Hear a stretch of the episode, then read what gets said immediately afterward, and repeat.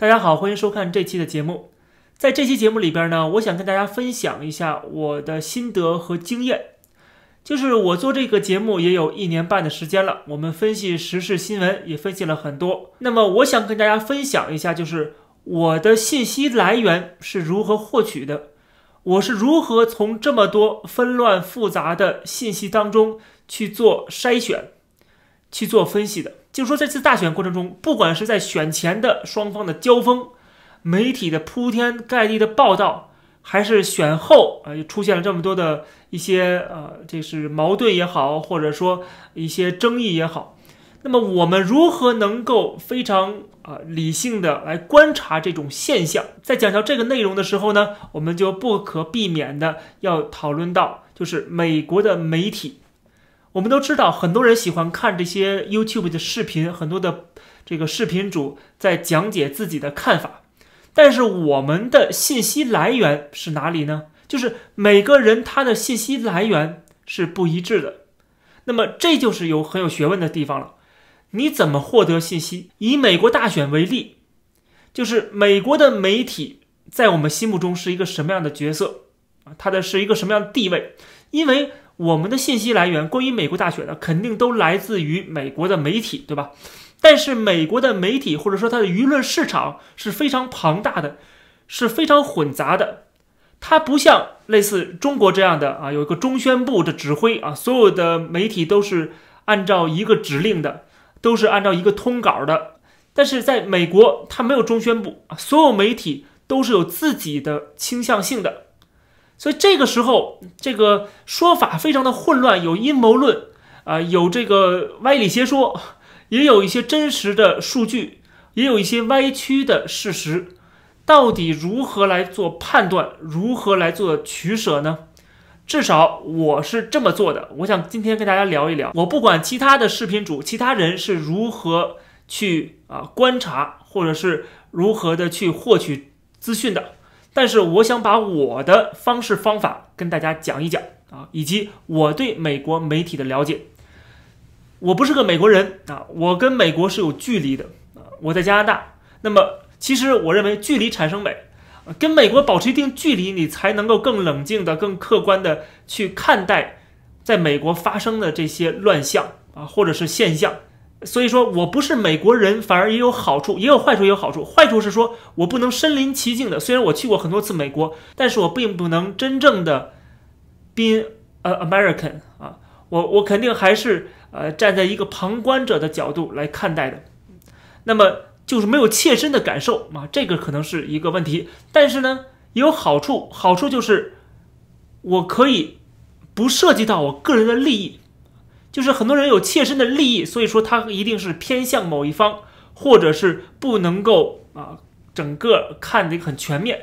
但是我们在加拿大，我们在一个邻国，我们看美国就看的可能更清晰一点啊。再加上至少我本人是受过专业的这个学术训练的，然后也亲身的去参与过啊，不管是纸媒也好，或者电视媒体的这个呃工作，所以说，我既有这个学术的背景，然后也有。在这个，呃，第一线工作的经历，这样的话呢，我们就可以比较理性和准确的来看待这个现象。首先，我们先要强调一点，就是很多人要说了，说你是支持川普的，你有这样的一个立场，个人立场，那你是不是你的这些，呃，分析是有偏向性？我不得不承认，我一定是有偏向性的，但是在我分析问题的时候。我讲的东西一定是有理有据的，我不可能是胡编乱造，或者是因为我讨厌谁，所以给他戴各种帽子啊，我不会做这种事情啊。但是我看到大多数人是啊这样做的，不管左派右派啊，互相的攻击。实际上，我虽然会调侃一些左派，或者是批评一些左派，但是我并不是攻击他们啊，而且我也对他们的一部分说法。一部分立场我是认可的，但是我必须要讲清楚，我是有个人的立场的。比如说，在这个呃对华战略上面、对华政策上面，我是支持川普的政策的啊，这个我讲的很明确了。但是我们分析问题的时候，还是应该看得更全面一点啊，还是应该更理性一点。那么我们要强调第一点，就是美国没有中宣部，美国没有独裁政府。美国的媒体是自由的，是自由报道的，不要有各种阴谋论啊，不要有各种阴谋论啊，这个是我对右派的忠告，就是你去给左派进行一些不切实际的抹黑的话，实际上啊是呃有害的，这个没有帮助的。但是他们是不是该批评、该被指责呢？当然了，当然了，我在节目里边也批评过左派的媒体啊，特别是《纽约时报》啊、CNN，我都骂过他们。我骂他们也是有我的原因的，对吧？也是因为他们的做法，有些做法是实在让我一个理性的观察者都看不过去的。但是我们不要制造阴谋论，我们要就事论事的看美国的媒体到底是怎么回事，他们为什么会。有一些行为方式让另外一边的人不满意我们可以看一下美国的媒体，由于是一个非常庞大的一个舆论市场，然后是互相竞争关系，那么这种情况下呢，我们就必须要把美国的媒体做一个简单的、粗糙的分类啊，不可避免的，这是一个相对比较粗糙的。但是至少我们先要了解一下，就是美国媒体有哪些，他们的立场的倾向性有哪些。我们看这个表格，我觉得看得很清楚，就是这个表格里边，C 中间的 C 就是 Central 啊，中间派就是比较中立的客观的媒体。然后左边的两个，一个是偏左，一个是左派，右边是偏右和右派。我们来看一下中间派啊，就是比如说，呃，像路透社呀、美联社呀。对吧？这个《华尔街日报》啊，啊，这些媒体相对来说是比较中立的。还有英国的 BBC 啊，那么左派就是 CNN，对吧？Bloomberg 啊，这个彭博社啊，这些 NBC 啊，啊，什么这个《时代周刊》呐这些，然后再往左，最左就是 C，也是 CNN。大家注意，有两个 CNN，为什么呢？因为偏左的这个 CNN 是 News Only 啊，就是它的新闻报道是偏左的，然后它的这个评论板块，这个 Opinion 这个。呃，专栏是完全的左派，大家看到了这个两个 CNN 啊，要分开的啊，有些都是要分开的，有的是报道和它的评论，这是美国媒体的一个过去以来的一直的传统，就是你的报道和你的评论要分开，你的评论可以骂谁，然后倾向于哪些人啊，这都可以的，其实这是评论嘛，但是你报道的时候要中立客观，要就事论事，发生什么你就把这个事情讲出来就可以了。你不要添加你的这个个人的评论，记者不可能在你报道的时候会讲说，呃，甚至用词都要非常小心啊。这是我们当年训练当年的这个亚洲周刊的总编辑啊邱立本手把手教我如何的进行新闻的报道，因为我的出身啊是呃这个研究东亚问题的出身，并不是一个新闻学啊，没有这个呃从这个新闻学院毕业。虽然我在香港中文大学读书的时候，经常跑到他们那个。新闻系的那个学院去旁听，但是我不是新闻系的科班出身的。那么这个当时的这个亚洲周刊的总编辑邱立本啊，是手把手教我啊，我一些用词啊，比如讲到一个人的时候，我的用词我当然还记得。我讲到一个人，我的这个用词是民主斗士。然后这个邱立本说，你不能有这个说法啊，不能叫他民主斗士。为什么？因为民主斗士这是你个人的看法，你认为他是一个。支持民主的人，但是这就是有倾向性所以你报道一篇文章的时候不能有倾向性，你评论时候可以这么说。这个就是一个专业媒体人，虽然现在的亚洲刊已经完全投共了啊，这个已经让我非常失望了。这邱立本他们已经全部投共了，但是，呃，就是在作为一个这个老的新闻人的时候，还是应该遵守这个传统的。我们看到了，在这个名单上面，在这个呃 All Size 这个网站的这个图表里边。CNN 的 News Only 就是 CNN 的报道的这个板块，新闻报道都已经被列为偏左了。什么意思呢？就是你这个 CNN 这个媒体就是不是中立的媒体了。你的这个评论板块放在最左边啊，是极左也好，或者左派也好，都可以，没关系，因为它是评论。因为我们看评论的时候看的是个人，不代表这个事实的真相啊。我知道啊，这个只是一些评论人士个人的看法。但是问题是，你的 news，你的新闻报道也是偏向的，也是偏左的，这就是有问题了啊！实际上，这个图标也反映出这个问题，CNN 的问题。然后我们看右派，右派呢，很明显，福克斯，福克斯也是这个偏向的，这个我们都知道，对吧？然后他的 opinion 就是他的评论是右派的啊，一个是偏右，一个是右派。然后我们看到其他的这个右派的媒体啊，也有很多什么 Daily Caller 啊，什么 Daily Wire 啊，什么 National Review 啊，就国家评论啊这些媒体，对吧？还有最新比较火的这个 Newsmax，最近比较火的这个媒体。那么在这里边这么多的媒体里边，我的信息来源是什么呢？我可以给大家讲一下啊，我的信息来源有两个地方，我们要分开看，一个是事实是什么，fact 啊，就是这个。到底发生了什么事儿？就是这个啊，what、where，对吧？who，对吧？how 啊，什么就这些这些东西最基本的事实，我们要看 central 的。我看的基本上就是像这个美联社 AP，然后 BBC、NPR 啊，美国的公共媒体，然后还有就是路透社，另外就是 Real Clear Politics，这个是一个这个综合的所有的民调的一个啊网站。还有就是 The Hill 有时候会看到，然后呃更比较关注的订阅的就是这个 The Wall Street Journal 啊，华尔街日报。那么这个就是我主要的就是发生了什么事情的信息来源，就从这里来。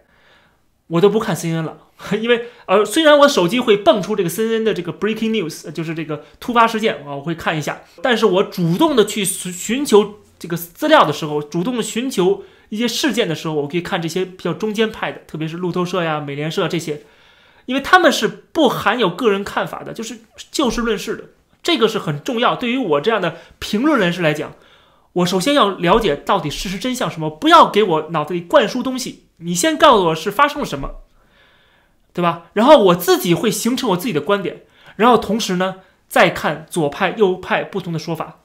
所以说，第一就是事实发生了什么，这个是很重要的。选取媒体的时候要选取中间派，然后我们再看左派跟右派的不同的看法。那么左派我看的比较多的就是这个《纽约时报》的评论版啊，就这些评论人士他们的这个说法。当然了，呃，还有一些其他的媒体，有时候我也会看到，但是不是主动的去看到啊。那么 Vox 有时候也会看一看，因为我想知道这些左派的媒体他们到底有什么说法，他们有，比如当初这个二零一六年他们是如何的支持。Bernie Sanders 反对希拉里啊，这个是很有意思的一个现象。我们必须要看他什么他们的这个说法是什么？为什么他们认为 Bernie Sanders 比希拉里更好啊？那么这个我们要了解，这是左派的啊，左派的。那么当然了，这个偏左的这一方啊，有时候我也会经常会看到，比如像 ABC 啊，这个都会看到，像 Bloomberg 啊、彭博社这个信息来源要还是要广泛一点。然后这个经济学人我也是有订阅。那么关于经济学人的事情，我们一会儿再说。然后右派我会看这个 Fox，Fox 其实看的是不是很多啊？Reason 当然还有这个《华尔街日报》，这个是评论版也会看到的。那么极右的啊这几个对吧？Daily Caller、Daily Wire 是吧？然后还有这个 Fox 啊，还有这个 National Review，这都会看到。也就是说，大家可以看到我的这些信息的来源就是非常广泛的，从最左到最右我都会看到。啊，都会看，当然还有一些自媒体，我没有这里边没有提到，这些自媒体我也会看。那么自媒体主要是看人，就像很多人看我的节目一样，相信我的这个判断力，相信我的分析能力，所以才看我的。所以说，从最左到最右的媒体我都会看啊。但是我看的是什么东西？我看的是他们的说法，他们的 reason 给出的理由啊，这个我要去分析看看两边的。立场啊，是什到底是有多么的南辕北辙，多么的不不一样啊？对同样事情的看法，但是真正事情发生什么了，这个 fact 我要看中间的这个主流媒体啊，特别是主流媒体当中的比较中间派的这些媒体，就是还是保持着一个传统的报道是报道，分析是分析的这些媒体啊，他不会把这个报道跟分析混为一谈啊，像 CNN 就是已经混为一谈了，纽约时报。这些媒体都已经混为一谈了，这个是让我非常失望，也是之前我批评的地方。当然了，很多人这个左派人很不满，说那那个你看这个福克斯不是也一样吗？对啊，我从来没有说福克斯是中立的呀，对不对？但是问题是我们都把 CNN 当做一个事实的来源，一个信息的来源，这是有问题的，因为你的信息、你的事实都是有偏向性的。关于中国的问题，那这些媒体几乎我都会碰到啊，因为要分析中国问题，而且我们这个频道也是聚焦中国问题的，聚焦聚焦这个亚太问题的，而且我的老本行就是研究东亚问题的，所以这表格里的媒体几乎啊百分之九十以上啊，只要跟中国有关的我都会看啊，都会看到。所以说，呃，我今天呢跟大家讲的是关于美国大选的这个在美国议题上面的和美国本土媒体的呃这个资讯的吸收啊，这个我们跟这个中国议题相区分开来。那么关于美国本土的议题呢，我们就是做这样的一些区分。那么我们看到这个表格就应该非常清楚的知道了，美国的媒体它是有它的政治倾向性的。虽然他们并不是说像中国大陆那样子啊，就是有一个中宣部，有一个中宣部的一个政治指挥啊、政治宣传的一个功能，但是实际上这些媒体也同样的有它的倾向性啊。所以说我们要了解事实的来源和了解观点的来源是要差要分开的啊，这个是非常非常非常重要的，我们判断事情、理解事情的一个基础啊。但是很多很多人啊，我看到的大多数人都做不到这一点。啊，绝大多数人做不到这一点，他们还是沉浸在自己那一派的这个小圈子里边啊。左派沉浸在左派里边小圈子里边，然后嘲笑福克斯，嘲笑 Newsmax，啊，嘲笑 Daily Caller，嘲笑什么这些，呃，包括右派的这些极右的，也不能说极右，就是右派的这些自媒体人啊，他们就是在嘲笑啊，根本看不上。你觉得左派人会去看这个班农的一些节目吗？不可能，对不对？而且他们还觉得你居然批评 CNN，你居然批评纽约时报啊？你完全是不懂美国的媒体啊，或者是不了解美国的媒体啊，他们还在认为他们已经占有倾向性的这个所谓的主流媒体，还是一个中立的。实际上他们已经不是中立的了，他们连新闻报道都不再中立了。但是他们就沉浸在他们那个幻想当中。同样的，右派也一样，右派的人士很多人也是看不了左派东西，觉得左派东西都是好像有个中宣部，或者是有一个这个民主党中宣部。啊，然后控制这些媒体，然后要求媒体怎么一起报道啊，或者是 呃有一个通稿啊，或者怎么样的这个问题，我们一会儿再说。实际上也不是说完全没有道理，但是我们一会儿再说。其实并不是这样子啊，并不是这样子。所以说右派呢也不会看左派的媒体，会把这个左派的媒体贬为一文不值啊，完全堕落啊。当然我以前也说过《纽约时报》堕落了，但是不代表我不看《纽约时报》，我还是要继续的去看它啊，因为我知道它有问题。但是，哎，《纽约时报》的 opinion。它讲的是左派的观点，这左派观点难道不要看吗？你当然也要看的。你要了解美国的话，必须要看的，对不对？而且再说了，《纽约时报》的这个评论栏里边也有很多的 conservative，像 Brett Steven，我经常会看他的专栏，这就是典型的这个保守派的作家，对吧？所以说这些内容我也要收收集，就是即使我的立场比较中间偏右，但是我仍然要看左派的内容。但是很多人是做不到这一点的，就左派不会看右派，右派不看呃不会鸟左派啊，就是双方。老死不相往来了，现在就是，这就是美国社会的一个分化、一个分裂，非常的清楚。这也是媒体的责任，就是媒体自己造成的，是你们自己造成的。你们的报道都有倾向性了，那你还期待着右派的观众会继续看你吗？对吧？你还期待着你这个支持川普的人或者支持共和党的人还会相信 CNN 吗？对不对？你 CNN 的这个收视率现在这么差，难道不是你自己的责任吗？那么我举个简单的例子，就是在这次大选过程中，我们看到了，到今年的十月份，全美国已经有一百一十九家媒体啊，特别是这个报社的这个编辑部啊，editorial 宣布支持拜登，甚至包括那种一百多年来没有表态过的，或者是一百多年来呃这个不愿意表态的，呃不站队的这些媒体，什么这个 USA Today 啊，都已经站出来了。支持拜登，你们整个编辑部宣布啊，编辑团队宣布我们支持拜登，你们报道出来的东西能没有倾向性吗？你有这种倾向性，你还能说你报道的都是事实吗？你既然有倾向性了，你报道的是事实，你觉得别人会信吗？对不对？最简单的一个例子就是美联社，美联社已经算是相当中立客观的一个就事论事的一个媒体了，但是怎么样呢？他们仍然有这个呃编辑手册，修改了编辑手册。最近这几年，我们看得很清楚。比如说这次的这个呃黑名贵运动，打砸抢收啊这种情况啊，一百多个城市的很多街道都被砸烂了。美联社的报道要求这个记者在写这种报道的时候，不能用 riot 这个词，要把这种暴动的这种词改为什么呢？改为 protest，改成我在抗议。这明明是有带有暴力行为的一个打砸抢烧的活动了，他说这是 protest，这就是很典型的你在自欺欺人，你并没有如实的反映现实，而这本身应该是美联社做的事情。过去在奥巴马时代也有这样的情况，美联社就要求这个编辑手册要求所有人改成这个叫做 undocumented。实际上，他们就是非法进入美国的，违反了美国法律的这些移民。以前叫做 illegal immigrant，illegal immigrant 变成了 undocumented，就变成非常中立的一个词了，没有 illegal 这个词儿，就好像跟法律没有关系了，就故意的去淡化这些人违法的这种行为。你这样做法是如实的报道事实吗？这是很典型的在玩一个文字游戏。你不敢把这些人的真实的。面貌啊，讲出来，或者说怕因为用了这种词而刺激到左派的人士，那么好了，那说明什么呢？说明要不然你就倾向于左派，要不然就是因为你怕失去背后的，比如说金主也好，或者是赞助商也好，或者是广告商也好啊，他怕得罪这些金主，到底他们是谁呢？我们看一下美国的现在的这个媒体生态，几乎是被这几大媒体财团所垄断了。对吧？我们看一下这个表格就看得很清楚，它最后还是由财团来控制的。那么财团为什么要购买这些媒体呢？他是为了赚钱吗？有些人啊，比如贝佐斯啊，比如说什么这个呃什么球队老板呢，他为什么要买媒体？媒体真的是能够为他赚钱吗？不是，是为了他能够增加政治影响力。我们在过去在香港的知道，就是他们即使是每年的亏钱，还是要被购买，就是他们是一种代表了。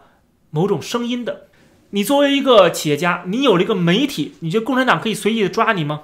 他会更想利用你手上的这个媒体啊，就是比如简单例子，就是马云买了这个《南华早报》，这是很典型的一个案例，对吧？马云为什么买《南华早报》呢？《南华早报》赚钱吗？并不赚钱，但是马云要买《南华早报》，就是为了给他能够有一个政治的。分量啊，或者是他有一个这个宣传的出口，就是这个媒体有影响力。毕竟《南华早报》是百年大报啊，在香港可以自由的发声。那么这样的一个媒体掌握在马云手上，实际上他就可以利用这个媒体来倾向自己，或者中共的某个派系啊，要利用它来控制香港的舆论。实际上就是这样子的。你手上有一张报纸的时候。其实你产生了社会影响力，同样的呢，你也有了政治上的这个资本。实际上，他们是为了增加政治资本、政治分量、政治影响力，才收购这些媒体的这些不赚钱的媒体。这在香港是这样子，在同样的资本主义社会，美国这样的社会其实也有这样的现象。所以说，美国媒体的问题所在。不是像中国这样子有一个政治的组织，一个政党啊，要求媒体怎么报道，而是他通过财团，他通过个人啊，来向这些媒体施加影响。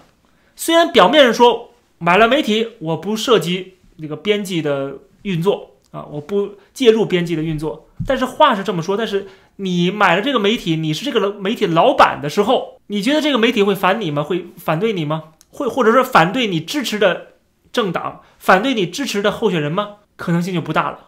这时候可能性就不大了，对不对？所以说，你掌握了这家媒体，你就掌握了这家媒体的财权，自然你也掌握了这家媒体的人事任命权。也许在过去，编辑的空间是很大的，就是媒体老板还是。有君子风度的啊，不会轻易的去炒人，不会因为你写了一篇文章我不满意就把这个编辑炒了。如果这种情况发生了，那就是很难堪的，很难堪的。所以说一般人不会去啊冒着有损自己的声誉啊去做这种事情。但是今天的美国已经不一样了，今天的美国两极分化如此严重，这种君子风度都没有了，大家都撕破脸了，大家看到了这些媒体都已经脱光衣服下场来。打架了，已经开始不要脸了。所以说，在这种情况下，你还相信这个编辑自主的原则吗？你还相信这些财团会坚守这种原则吗？我不相信，因为他们都已经主动的站队了，连编辑部这些编辑，他们都已经主动的站出来说，我们支持谁谁谁，反对谁谁谁了。这才是美国媒体现在的一个现象，一个问题。这跟中国的问题，中国是完全另外一种问题，就是中宣部的问题是没有言论自由的问题，而美国是有言论自由的，是有这样的空间的。但是媒体的生态发生了变化，由于这个政治光谱的两极分化的影响，归根结底就是很多的美国的媒体是受到垄断的。我们看这个福布斯之前有一篇报道，他就写到说，到底是谁来控制美国的媒体？实际上最大的金主就是这十五个 billionaires，就是十五个亿万富豪。我们仔细一看，发现这些媒体，他们几乎啊，很多的媒体其实是同一个老板的啊，像这个。比如说《Wired》啊，这个《名利场》和《纽约客》，还有《Vogue》这四家媒体都是一个老板，对吧？为什么这四家媒体一起骂川普呢？就是因为他们是一个老板啊，对不对？而且很多的媒体，呃，比如说这个贝佐斯买了《华盛顿邮报》，他为什么买《华盛顿邮报》？当然不是为了挣钱了。贝佐斯一个搞电商的去买《华盛顿邮报》，就跟马云一个搞电商的、搞金融的去买《南华早报》是一个意思。它背后都是有相通之处的，啊，都是有一个政治的影响力的目的的。那么这个贝佐斯买了《华盛顿邮报》，贝佐斯是谁啊？对吧？亚马逊老板对吧？亚马逊在哪儿呢？加州硅谷，它是电商，而且它是跨国电商，它当然代表的就是华尔街的利益了。美国股市的升跟跌，看的是哪家企业呢？不就是这几家大型的？科技企业吗？叫简称叫做放啊，这个他们的一个术语，就是这五家企业。实际上，他们是 Facebook、Amazon、Apple's、Netflix 和这个 Alphabet，就是谷歌的母公司。我们看到这些美国媒体，他们背后实际上还是什么？华尔街财团的利益。那么这些华尔街啊、硅谷的企业，他们支持谁呀？当然支持民主党了，当然会支持拜登了。所以我们要了解，就是。美国的新闻的生态啊，新闻的这个媒体的生态，它是有言论自由的，它是有新闻自由的，啊，它是有不同的立场的，它是有不同的啊个人的表达的空间的，但是它是有严重的利益的驱使和政治的倾向的，大家要清楚这一点。那么讲到这个倾向性啊，我们就可以简单的讲一讲，那么他们怎么去？通过这个他们的报道施加影响呢？比如说，我们都知道《纽约时报》这个编辑部说了，我们支持民主党，反对川普。那好，他们的大量的新闻报道就会朝这个方向进行，对吧？让那些不反对川普的人看了他的文章，都会开始反对川普。这就是作用啊，这就是作用，就是媒体在这个选战过程中的作用。实际上，川普是在跟他们去竞争啊。这个是很困难的，因为这些人掌握了媒体的话语权。那么我们简单讲一下，就是我们如果学过大众传播啊，任何一位专业的新闻人都应该懂的。比如说我们在媒体报道过程中啊，在这个我们的编辑部啊，都有一个选题会，对吧？要有这个啊，到底我们这个这一期有哪些选题？那么这个就是在大众传媒学上叫做 agenda setting 啊。那么这个 agenda setting 就是一个学问，你怎么来确定选题？你这个选题其实就是想让大家了解什么是重要的，就是你其实是带风向的。当然，这个词以前是指的中国大陆的这些党媒啊，带风向啊，给人民洗脑。党媒说这个西方媒体也带风向，也没有错。但是这种带风向实际上是啊，不是一个风向。中国的媒体是所有的媒体带一个风向，就是共产党是永远光荣、伟大、正确的啊。但是，美国不是这样。美国是每个媒体都有自己的带风向。美国的媒体不是说某一个风向，而有不同的媒体有不同的风向啊。但是这个带风向，实际上我们都知道，就是媒体来决定人民读到什么、看到什么、相信什么、不相信什么、喜欢什么、不喜欢什么。就是这个是在选题过程中，以及在报道过程中，它有很多的手法可以做到这一点。每个编辑部。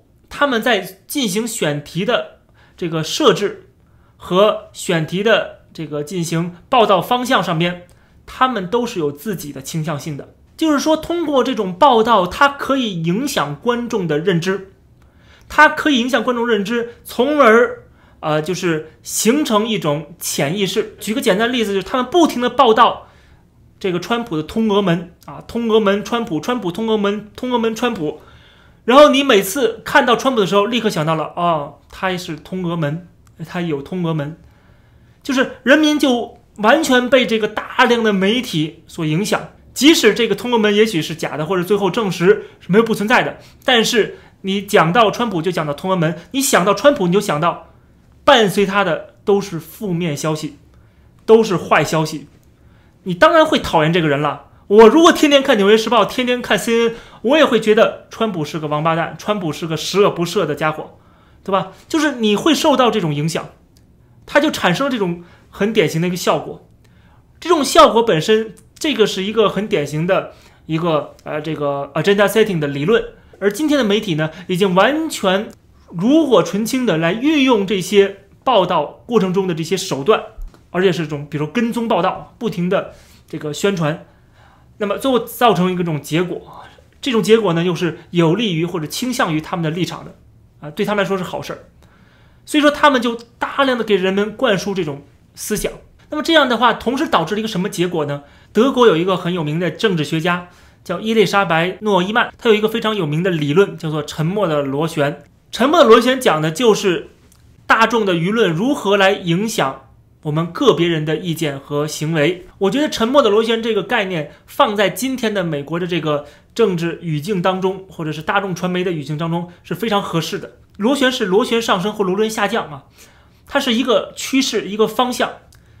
沉默的螺旋就是说，当有一方因为发现自己的观点可能跟大众媒体或者大众接收的信息以及你身边的人的观点不一样的时候，你就会保持沉默啊，你就不愿意讲出你的看法。那么时间一长之后，对方的这个意见的优势就越来越大了，铺天盖地全部都是他们的这种说法，然后每个人也都相信这种说法。越是这样，然后你越是不敢把你自己的话讲出来，你越是不敢讲出心里话了。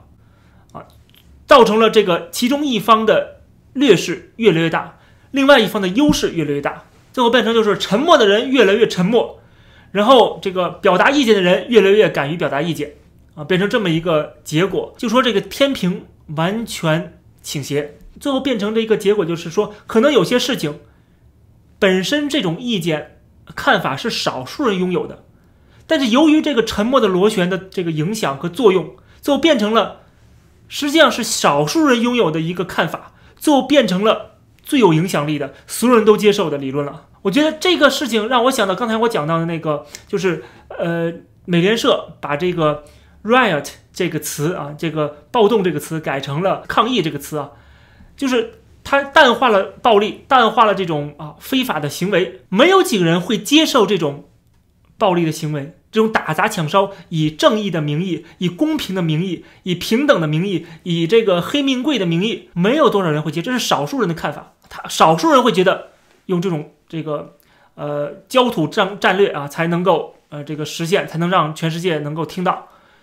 只有少数人有这种想法。但是呢，由于沉默的沦陷，大家都不敢讲话，大家都不敢批评这种暴力行为，媒体也去淡化不报道，或者是啊转而去报道其他的，报道川普的其他的丑闻。最后造成一个现象，就是说，本来是少数人的看法变成了大众的看法，等于所有人都在沉默了。大多数人实际上持有的一个观点，反对暴力的观点，反而没人讲了，反而没人说了，反而觉得，呃，或者说你敢说出来，你反对这个黑名贵的这个暴力行为，那你就是有问题的，你就是什么种族主义，你就是白人至上等等的，就可以扣很多帽子啊，也更是没人说了，就变成这样的一个乱象啊，就是这样的一个。扭曲的社会，所以从这里可以看出，其实这种大众传媒的传播啊，能够营造一个新的社会环境，它是拥有一个巨大的能量的，能够起到翻天覆地的变化，能够改变人们的思想，改变人们的认知，甚至控制人们的喜好和他们的这个自由表达的权利，特别是啊，现在这个社交媒体的广泛应用。我们都依赖 YouTube，都依赖推特，啊，都依赖 Facebook，都依赖谷歌，啊，我们信息来源都从这边来。那么也同样的啊，产生这么一个不好的效果啊，就是就特别是当这些平台全部被垄断的话，那么这个是现在美国的一个困境，或者说美国的一个现状。我想这也是为什么现在那么多自媒体开始流行的一个原因，就是说自媒体它是有个性的。每个人他表达自己的看法，他是个人看法，对吧？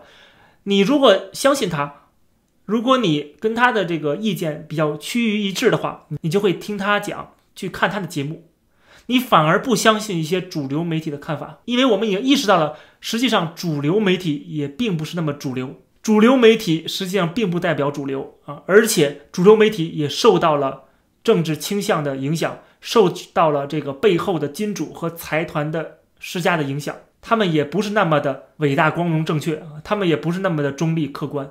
他们有时候经常会让我们非常的失望。他们在报道一个客观发生的一个事件的时候，他们都不能够保持一个实事求是的态度了，这个是让我们非常失望的地方。当然了，这种失望也激发了很多人愿意看我们这样的自媒体。当然，这个自媒体也有分很多很多的类别啊。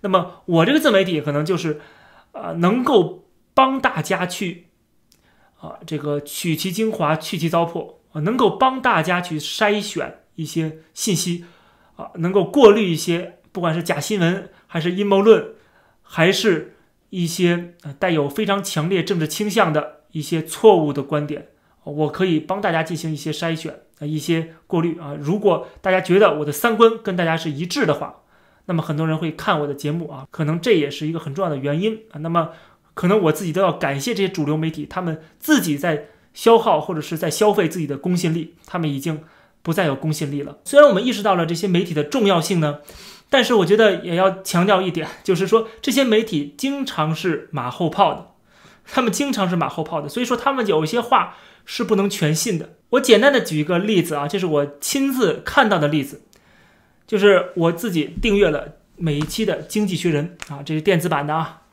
每期的《经济学人》都在这里边。然后呢，我给大家看一个很有意思的。我们看这一期的二月一号出版的这个《经济学人》这期的封面的文章。封面文章这个讲的是这次的疫情啊，就是还能有多坏？他说的什么呢？他说，并不必最后像我们现在说的这么严重和灾难性。这个话说的有一点蹊跷啊。那么我们可以看这里边的内容。他说。It will also prove less lethal because the number of deaths should be measured against a much larger base of infections. 这句话，it will also prove less lethal. Less lethal 就是没那么致命。他说，跟这个季节性的流感相比， 这个季节性流感，a lot of people could die nonetheless 啊，就是说不管怎么样，反正还是好多人要死的。你季节性流感来了，也会死很多人。对吧？这个里边说，二零一七年、二零一八年，那有四千五百万美国人有这个，呃，就是 symptom，然后最后是有六万一千人死亡的。流感死这么多人呢，还没流感那么致命。这经济学人的文章里边好几段都提到跟这个 流感做了一个比较，是不是打脸？是不是打脸？这是二月份的经济学人的文章，而且是封面文章。后面他怎么骂的？怎么骂川普的？怎么骂全世界各国如何的治理疫情不利的？然后他后边有一期又骂了这个西班牙，骂了爱尔兰，骂了英国，呃，骂了美国啊。美国是经经常骂啊，经常骂，全都被骂了一遍啊。骂了呃挪威啊，什么瑞典，还好几个国家，反正谁都不如你，就谁都不如《经济学人》这些作者和这些《经济学人》的这个媒体啊。你们是永远伟大、光荣、正确的，这就是媒体的问题。就是媒体永远是马后炮，说严重是你，说不严重也是你，永远正确，永远处在一个上帝视角，永远处在一个啊不用负任何责任的一个 立场上啊，因为严重了他们也不负责任，不严重他们也不负责任，反正他们就是靠嘴皮子耍嘴皮子呗。所以这些人就是说话不负责任，就是不负责任，然后他们也没有任何的问责，你只能说选择以后不看他了。你只能选择说，就为什么这些媒体现在纸媒现在越来越差？就为什么现在这么多人越来越爱看这个自媒体的原因？虽然我们跟这些主流媒体比还是差很远，我们的主要信息来源还是来自他们啊，还是来自源来源他们，因为他们的这个人力、物力、财力都是很强的，他们有能力去做一些核实，对事实做一些核实，采访各样的专家学者，采访各种各样的政府官员，他们能够做到这些，我们当然做不到。所以我们的主要信息来源还是他们，但是由于他们的这个，啊，每家媒体每个个人的这个就是层次不一样。而且说实话，媒体的门槛本身就是很低的。你当记者，你当编辑，并不需要一个什么呃 license，对吧？你只要有文凭就行了。谁没有文凭啊？这个世界还有几个人没有大学生、没有硕士生呢？对吧？大大街上一抓一大把。这些媒体，他们一不负责，二水平有限，三就是他们却拥有了刚才我讲到的巨大的影响力。这个是必须值得我们要深思的。那么，希望这期节目能够对大家。获取资讯啊，如何分辨啊，能够了解美国的媒体生态有一些帮助。如果大家有什么补充的话，也可以在留言栏里边啊进行补充。谢谢大家的观看，欢迎大家订阅我这期节目啊，别忘了点击订阅旁边的铃铛按钮。谢谢大家，我们下期再见。